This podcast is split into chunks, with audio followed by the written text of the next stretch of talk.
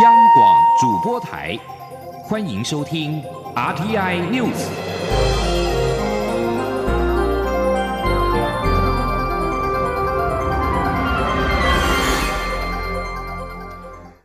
各位好，欢迎收听这节央广主播台提供给您的 RTI News，我是陈子华。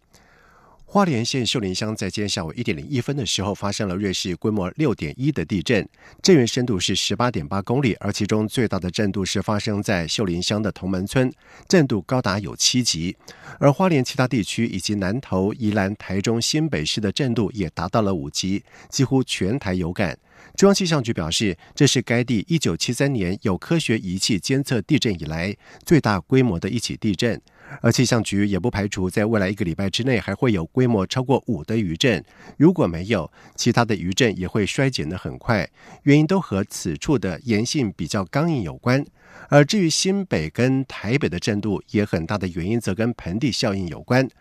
而对于发生这起地震，行政院长苏贞昌也在第一时间是抵达了中央灾害应变中心了解灾损的情况。他表示，经过各单位的回报，除了泰鲁阁国家公园有两名游客受伤，台北市长安东路有大楼倾斜之外，目前并没有重大的灾情传出。而学校的设施也没有重大的损害，水电卫生设施也照常运作。记者王维婷的报道。花莲县十八号中午发生强震，中央灾害应变中心第一时间开设，消防署花莲特搜队及空勤总队黑鹰直升机透过空拍勘查是否有灾情。根据中央灾害应变中心下午统计，台铁苏澳新站至花莲停驶，泰鲁阁国家公园有两名游客遭落石击中，分别是腿部与头部受伤，已经送医。而地震后统计有六千九百六十八户停电，都已经修复。新北市新庄和泰山地区发生瓦斯外泄，已经排除。台北市长安东路一栋大楼倾斜，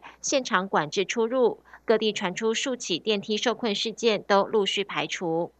行政院长苏贞昌在中央灾害应变中心听取各单位报告后，受访时表示，这次地震摇晃程度很大，他一度担心会有灾情，幸好目前暂时没有重大灾情传出。他说，台北捷运全线、高铁台北到桃园段虽一度停驶，但已经恢复行驶，相关单位仍要密切注意，尤其山区民众的情况要持续追踪。苏贞昌说：“那教育部。”所属全国学童、教师跟工作人员也都平安，而除了有轻微的啊学校呃教室的灾损外，没有任何灾害情形。那有关电力、水利等卫生设施建设都没有受损受害。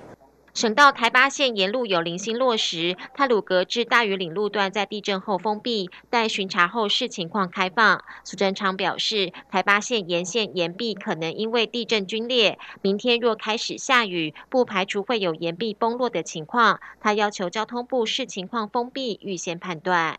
如果照气象局刚才报告，明天如有下雨，雨水灌入裂缝，也有可能。崩塌石块掉落，请民众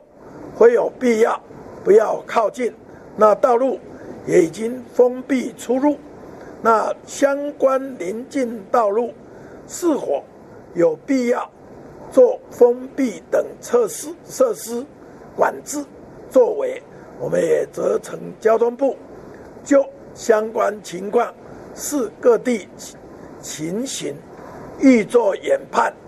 地震发生后不久，网路疯传台北市信义区松仁路马路龟裂的照片，经查证并无此事，只是柏油洒落马路。苏贞昌呼吁国人不要乱传或制造假消息，以免造成更大危害。中央广播电台记者王威婷采访报道。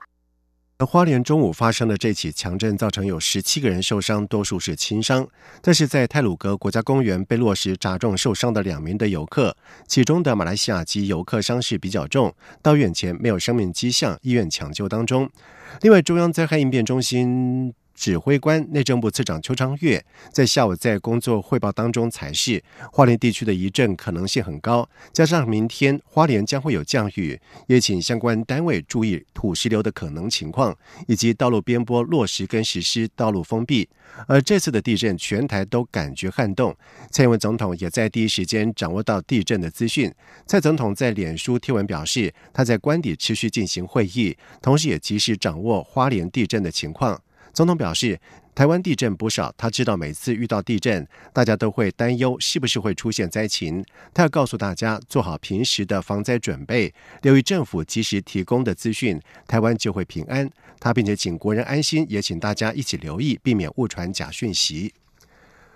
为了减轻薪资所得家庭照顾身心失能者的负担，行政院会在今天通过了所得税法修正草案。所得税申报新增长照扣除额，身心失能者不论是聘用看护、使用长照机构或是在家照顾等样态，都可自所得当中定额扣除新台币十二万元，设有排付门槛。等立法院三读通过之后，明年申报就可以适用，预估将会有二十九万人受惠。记者刘玉秋的报道。政府致力推动长照政策，为减轻薪资所得家庭照顾身心失能者的负担，行政院院会十八号通过所得税法第十七条修正草案，在个人综合所得税特别扣除额部分，增订长期照顾特别扣除一项，凡经贵福部认定之身心失能者，无论是聘用看护、使用长照机构或是在家照顾等样态，都可自所得中定额扣除新台币十二万元。财政部赋税署署长李庆华出席行政院会会后记者会时表示，长照扣除额的扣除额度比照幼儿学前特别扣除额定定定，每人每年定额扣除十二万元，符合资格者即可适用长照扣除额，不需任何凭证。待立法院三读通过后，明年五月申报所得税时就可适用。在定定扣除的时候，我们是比照幼儿学前特别扣除的额度来定定。那每人每年定额扣除十二万元，不需要检具任何的凭证，只要符合资格者就可以适用。那我们的施行日期呢？呃，我们是希望从一百零八年一月一日开始施行。那如果法案顺利通过的话，明年五月申报今年度所得税申报的时候就可以适用。那预期的效益呢？大概可以受益的人数有二十九万人，初步估计税收的影响大概是二十亿元。李清华也说，长照扣除额设有排付条款，适用税率在百分之二十以上，选择股利及盈余合计金额按百分之二十八分开计算应纳税额，基本所得额超过六百七十万元等，皆不适用长照扣除额。而行政院长苏贞昌也在脸书发文说明长照扣除额的修法，强调照顾失能家人的辛苦，我了解，替有长期照顾需求的家庭分担这份辛苦是政府的任务。另外，针对这次修法是以减税方式照顾所得达一定门槛以上之长照者家庭，为了让所得贵达缴纳门槛的弱势家庭，同样也能享有相当的照顾。苏贞昌也请贵服部尽速针对没有因长照扣除额受益，却实际有使用长照服务需求的对象，严拟提供直接补助措施，或以增加诱因方式鼓励其使用长照二点零的服务。政府一定要用更多元完善的方式，支持社会上最需要被关怀的弱势族群。中广电台记者卢秋采访报道。鸿海集团董事长郭台铭宣布投入国民党内的总统初选，掀起了政坛的热议。已经宣布参选的新北市前市长朱立伦在今天表示，国民党应海纳百川，他欢迎郭台铭回到国民党。他并且呼吁国民党要团结，不要每天党内互打。若是从全党靠一人变成全党生一人，就没有机会。记者欧阳梦平的报道。红海董事长郭台铭宣布投入国民党内总统初选，让原本诡谲的局面更加混乱。已宣布参选的新北市前市长朱立伦十八号接受广播媒体专访时表示，他对于郭台铭参选持正面欢迎的态度。国民党应该要海纳百川。他以棒球队为例，表示谁主投不代表其他人都不重要，其他人可能是捕手。一垒手，甚至是在牛棚练投的投手都很优秀。国民党不要搞到全党剩一人。如果国民党全党靠一人啊，全党靠一人，最后变成全党剩一人，那你这个政党就没有机会了。对，应该是的确是这全党要靠很多人，全党是变越来越多人来支持，所以用正面的态度。所以我说，郭董事长愿意回到国民党啊，那对，当然，而我们国民党多了一个很大的助力，我们要双手赞成，欢迎正面的态度。朱立伦指出，这几个月来，国民党每天党内互打，为了支持某一位就打自己的同志，打自己原来的朋友或盟军。他一再强调，这些都只是过程，尽管纷纷扰扰，最慢两个多月后还是会产生一位候选人，但前半年的虚耗、浪费，造成支持者不满或流失，这太不值得。朱立伦再度呼吁党中央尽快定出制度，他并重申自己的立场始终不变。如果要征召高雄市长韩国瑜，他会全力支持；如果要初选，他会全力以赴，但不能又初选又搞征召，没有什么征召是初选或初选是征召。主持人问：“如果局势变化，郭台铭的声势没有预估的强，党中央最后还是决定征召，他的态度如何？”朱立伦则强调，他的立场不会改变。中央广播电台记者欧阳梦平在台北采访报道。而另外，立法院前院长王金平在受访的时候表示，郭台铭跟他一样，都对国家、社会以及年轻人有使命感。王金平也不忘提醒党中央，目前最要紧的就是建立初选的制度。由于红海集团事业遍及到中国大陆等世界各地，媒体追问红海集团在中国大陆的相关的产业是否会成为郭台铭的参选包袱，而对此，王金平认为，既然郭台铭宣布参选，任何事情都应该预想好了。而对郭台铭宣布投入国民党内的总统初选，蔡英文总统在今天上午受访的时候表示，当总统必须要认知到自己有两千三百万个老板，所以郭台铭的心态可能要调整一下。而对郭台铭表示是妈祖邀他出来为国家做事，蔡总统则表示，当总统不是要问神，也不是要当神，而是要照顾好所有人民。记者欧阳梦平的报道。蔡英文总统十八号上午出席全国检查新式制服换装典礼，在受访时被问到对于红海董事长郭台铭宣布参选总统的看法。总统表示，郭台铭经商有成，是家大公司的大老板，应该是个可敬的对手。但是当总统必须认知到自己有两千三百万个老板，所以心态可能要调整一下。对于郭台铭说妈祖托梦要他出来为台湾社会做点事，蔡总统则表示，做总统不是问神或当神，要做的是守护国家、照顾民众。他说：“呃，上个礼拜我也呃呃跟着马祖呃进香哦，呃跟成千上万的信众大家一起呃走在这个进香的路上哈，那感觉出来的是台湾人的团结跟热情，啊跟爱心哦。”那呃，但是呢，呃，毕竟呃，就像我刚才讲的，做总统哦，不是问神，也不是当神。做总统的最重要的责任，就是要守护这个国家，照顾每一个人。对于他与行政院前院长赖清德在初选对决，被形容是火车对撞，甚至有党员表示要退党。蔡总统说，他认为民进党只要团结在一起，捍卫国家的主权，捍卫执政的价值，就有信心在二零二零年取得胜利。中央广播电台记者欧阳梦平在台北采访报道。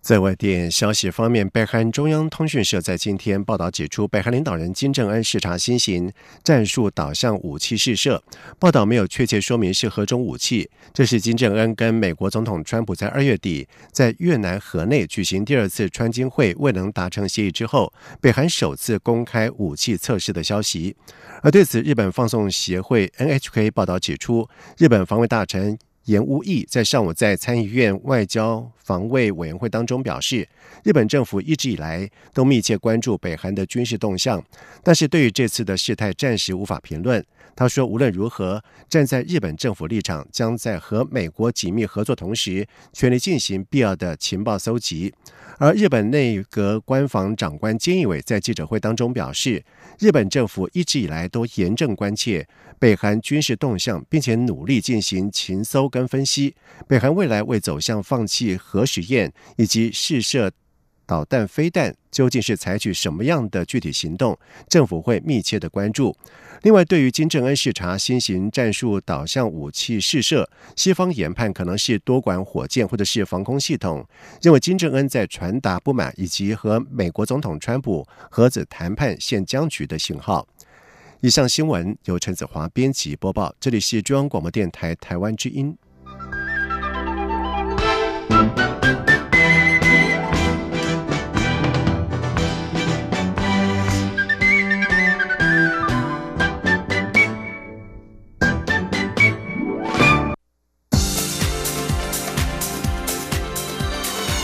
这里是中央广播电台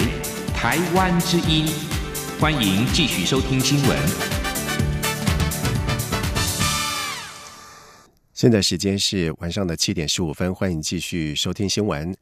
行政院会在今天通过了防毒假讯息第二波的修法，修正刑法、陆海空军刑法以及公投法。而根据刑法修正草案，以广播电视、电子通讯、网际网络或其他传播工具散布不实资讯，加重其刑二分之一。未来若再出现之前的麻豆之乱，将可适用修法后的刑责，最重可处三年徒刑跟三十万的罚金。记者王维婷的报道。行政院会十八号通过防毒假讯息第二破修法，包括刑法、陆海空军刑法和公投法部分条文修正草案。现行刑法第两百五十一条规定，如果意图以散布不实讯息，影响粮食、农产品或其他民生必需之饮食物品，以及种苗、肥料、原料或其他农业工业必需物品，处两年以下有期徒刑。拘役或并科二十万元以下罚金。有鉴于目前网络普及，草案增订以广播电视、电子通讯、网际网络或其他传播工具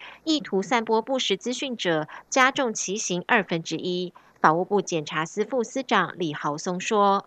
那本部呢，这次是新增一项，也就是如果采取的这个手段是利用呃电子通讯、网际网络等等的话，因为它传递的这个速度很快。”呃，这个散布的范围很广，所以就加重其刑啊，增加了一项。另外，去年卫生纸之乱引发民众恐慌，为了避免民生物资受到假讯息干扰，草案也增订经行政院公告的生活必需用品也纳入适用范围。法务部次长蔡必仲表示，未来行政院也会与相关部会研商选定后，公告适用此规定的民生物资。目前确定卫生纸将纳入。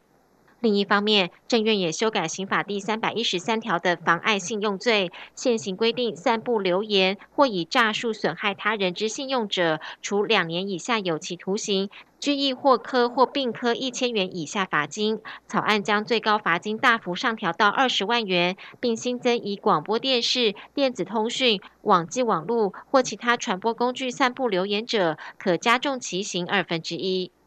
现行陆海空军刑法第七十二条规定，军人捏造军事谣言者，可处三年以下有期徒刑、拘役或三十万元以下罚金。修法草案将散布谣言者也纳入规范，并新增以广播电视、电子通讯、网际网络或其他传播工具散布流言者，可加重其刑二分之一。在公投法修正草案方面，政院比照去年底提出的选罢法与总统、副总统选罢法修正草案，禁止中资等境外势力直接或间接在台湾刊播公投相关广告。公投案广告的出资者姓名也必须公开。草案要求媒体有三项义务，包括刊播公投广告应载明或续名刊播者、出资者及其他相关资讯。媒体应查证刊播的广告是否属于外国、中国、香港或澳门地区的个人、法人、团体或机构直接或间接委托，以及媒体需留存刊播的广告档案、所设定放送的观众及条件、切结书等记录。违者可处二十万元到两百万元，或该广告费两倍的罚款。中央广播电台记者王威婷采访报道。新党在二十号将举办活动，讨论两岸关系，规划邀请中国武统论学者李毅现身说法。而陆委会在今天表示，宪法保障国人享有言论自由，对于特定国内政党主张统一的政治立场，政府表示尊重。但是言论自由不是漫无边际，不能够。无法限制，包括了两公约以及我大法官会议都有相关的阐述。而德国的刑法也规定，否认纳粹屠杀行为或颂扬纳粹主义都会被科以刑罚。记者王兆坤的报道。陆委会副主委邱垂正表示，中华民国是自由、民主、法治国家，宪法保障国人享有言论自由，政府尊重国内政党主张统一的政治立场。但大法官会议释字第四四五号明确指出，宪法增修条文第五条第五项规定，政党之目的或其行为危害中华民国之生存或自由民主之宪政秩序者为限。邱垂正说：“言论自由也不是漫无边际、不能限制。依照两公约《公民与政治权利公约》第二十条就规定，任何鼓吹战争之宣传，应以法律禁止之。”新党邀请中国学者李毅二十号以视讯方式发表言论。邱垂正表示，国内相关团体及人士配合陆方举行宣传“一国两制”台湾方案座谈活动，这样的作为完全无法获得台湾民众的认同。政府要提醒少数国内相关人士，应重视国家利益与社会观感，不应参加或举办为中共主张背书、宣扬“一国两制”台湾方案。武统或鼓吹战争等活动，只有全体国人团结一致，才能反制陆方的统战手段与企图，共同捍卫国家主权及台湾民主自由生活方式。此外，关于中国军机舰绕台可能常态化一事，邱垂正重申，北京当局应扪心自问：是谁在挑动升高两岸对抗，破坏两岸关系与台海和平稳定？我方要呼吁北京当局不要一错再错，不要错估我方捍卫主权与国家安全、守护台湾自由民主体制底线的坚强意志。中央广播电台记者王兆坤台北采访报道。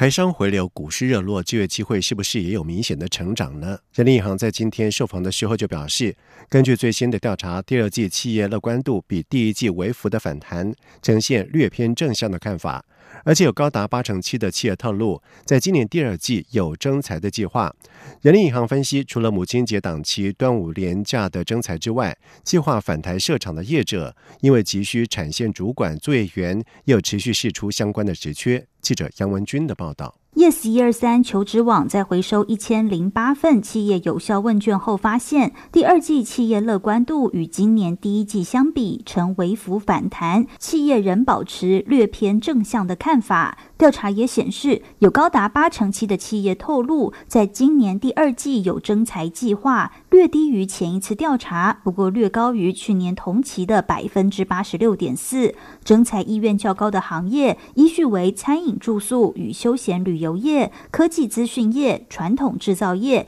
以及批发零售与贸易业等。Yes 一二三求职网发言人杨宗斌分析，这代表企业看景气出现谷底反弹的预期心理，像是外销导向的厂商认为国际贸易战冲突利空已逐渐钝化，对于内需导向的厂商，则随着股市走扬、薪资提升带动消费力增加，也转趋正向。在产业求财方面，杨宗斌认为今年第二季淡季不淡，且内外皆热。他说：“首先，计划返台设厂的业者急需产线主管作业员，持续释出相关职缺。内需市场也有利多，例如国旅补贴政策以及母亲节档期、端午连假等三大波商机，使得本季的劳动市场依旧处于是求人状态。”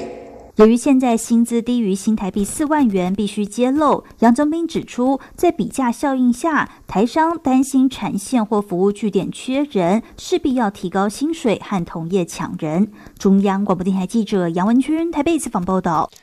在外电消息方面，有八百五十年历史的圣母院在十五号晚上发生了大火，造成尖塔倒塌以及部分屋顶塌陷，所幸建筑的主体没有受到重大的破坏。而在发生大火之后，知名的保险理赔服务提供商塞维吉克代表在今天表示，由于抢救圣母院文物的紧急计划奏效，在这次大火当中，圣母院收藏的大约百分之九十的无价古迹文物都被保住了。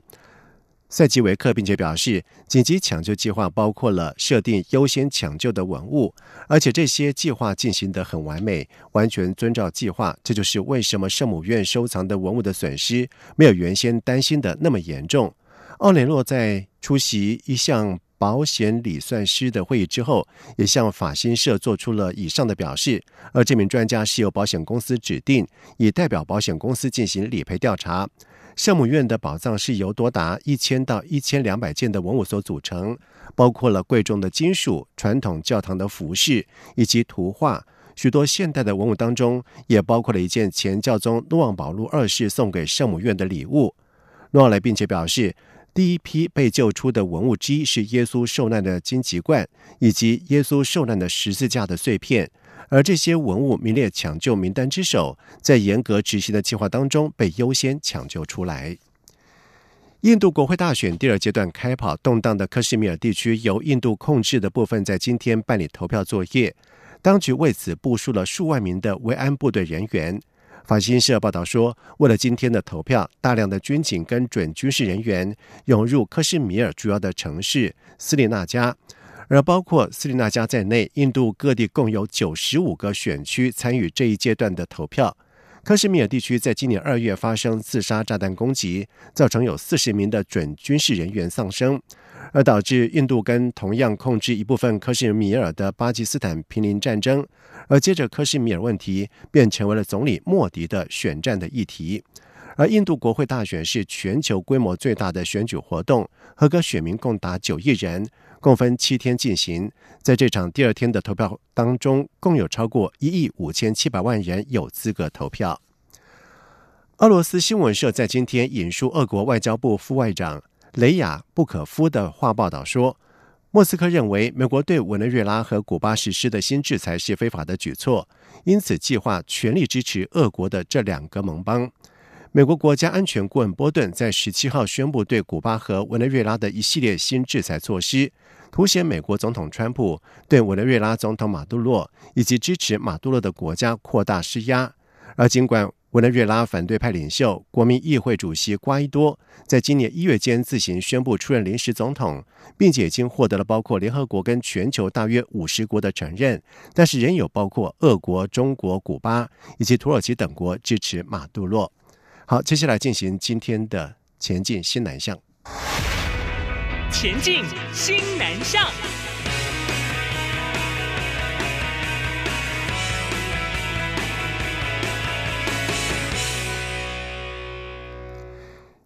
印尼总统佐科威在今天宣布，十七号举行的五合一大选当中，他已经在总统选举当中是获得了胜利，成功连任。佐科威并且表示，根据非正式的计票结果，他在总统选举已经取得了百分之五十四的选票，因此他宣布胜选。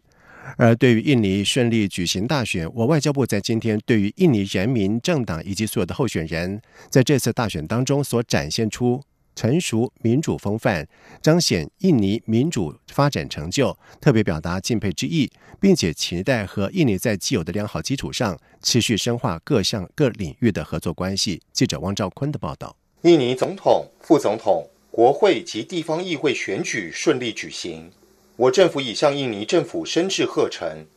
尤其要祝贺旅居台湾的二十七万印尼选民，在全台各地所开设的投票所。与印尼国内民众同步经由民主方式，顺利完成国家元首及各级民意代表的选举。外交部发言人李宪章说：“台湾期待与印尼在既有良好的双边基础上，秉持互惠互利的精神，持续深化双边在各个领域的合作关系，共同捍卫自由民主，并促进区域和平与繁荣发展。”外交部指出，台湾与印尼地缘相近。共享自由、民主及法治等普世价值，且关系友好。自从我方推动新南向政策以来，两国互动更加密切，在经贸、文教、农业、观光及人员往来等领域的交流合作关系都有显著提升。中央广播电台记者王兆坤台北采访报道。财团法人台湾亚洲交流基金会、财团法人国家文化艺术基金会和越南文化体育和旅游部下设越南当代艺术文化研究院，在近日签署了三边合作备忘录，宣布展开第一期五年的合作计划。而这次合作是由台雅基金会肖新煌董事长以及国艺会林曼丽董事长和越南当代艺术文化研究院裴环山院长共同所促成。未来三方将携手办理。台越艺文社群联结计划，扩大台越文化领域对话跟交流。而越南当代艺术文化研究院成立于一九七一年，除了协助越南文化部制定关于艺文、体育跟观光政策，院内也设立了丰富的硕博士课程，并且和许多的国际研究机构进行研究合作跟培训计划，持续的培育专业人才，推动越南文化领域的发展。以上新闻由陈子华编辑播报，这里是中央广播电台台湾之音。